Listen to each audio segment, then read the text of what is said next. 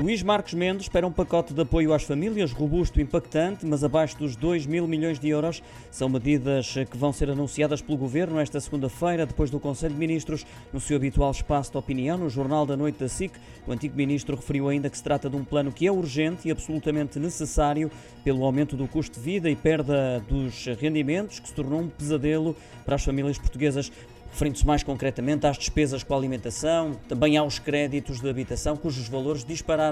Quanto às empresas, essas terão que esperar uma a duas semanas para um pacote de medidas de apoio, porque há uma reunião dos ministros da Energia da União Europeia agendada para a próxima sexta-feira e o governo pretende que seja articulado com Bruxelas. Para o comentador político, essa decisão até faz sentido, embora defenda que a reunião já deveria ter acontecido, até pelo drama relacionado com o aumento dos custos da energia, sobretudo do gás natural, que aumentou 19 vezes em agosto face ao ano passado, disse ainda citando dados do Instituto Nacional de Estatística.